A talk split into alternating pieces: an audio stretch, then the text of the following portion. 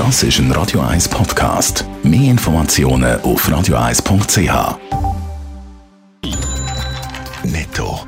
Das Radio 1 Wirtschaftsmagazin für Konsumentinnen und Konsumenten wird Ihnen präsentiert von Blaser Greinicher. Wir beraten und unterstützen Sie bei der Bewertung und dem Verkauf von Ihrer Liegenschaft. blasergreinicher.ch Adrian Sutter. Ein Monat lang testet die SBB bei zwei Kunden ein System, wo sie bei Verspätungen eine Rückerstattung vom Billett bekommen. Wenn ein Zug fünf Minuten Verspätung hat, gibt es ein Viertel und bei zehn Minuten Verspätung sogar die Hälfte vom Billetpreis zurück. Definitiv eine Entschädigung soll es dann ab Januar, aber erst bei einer Stunde Verspätung geben, wie SRF berichtet.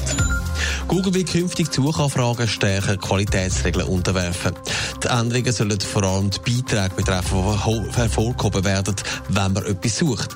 Die dürfen nicht falsch sein, schreibt Google. Schließlich müssen wir sich darauf verlassen und das muss verbessert werden. Der Trend zum Homeoffice spürt der US-Softwarekonzern Oracle. In den letzten drei Monaten ist der Gewinn im Jahresvergleich um 5% auf 2,3 Milliarden gestiegen. Das, weil viele Firmen zusätzliche IT-Dienste fürs Homeoffice brauchen.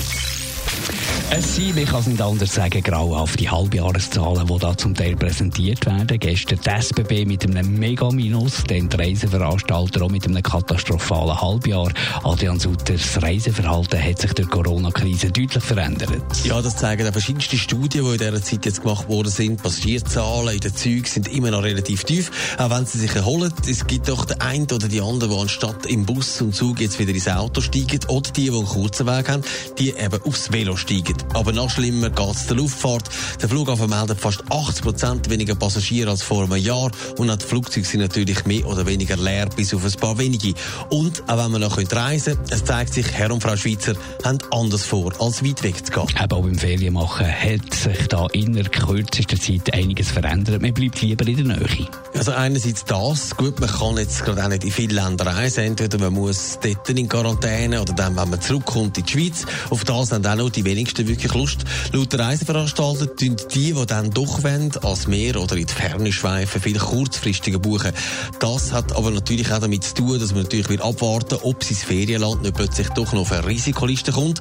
Und was im Moment auch stark geschaut wird, sind Stornierungsbestimmungen. Wenn die Ferien schon abblasen werden, dass man dann wenigstens das Geld zurückbekommt.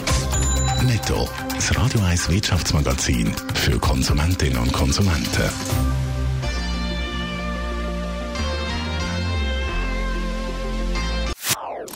Das ist ein Radio 1 Podcast. Mehr Informationen auf radio1.ch.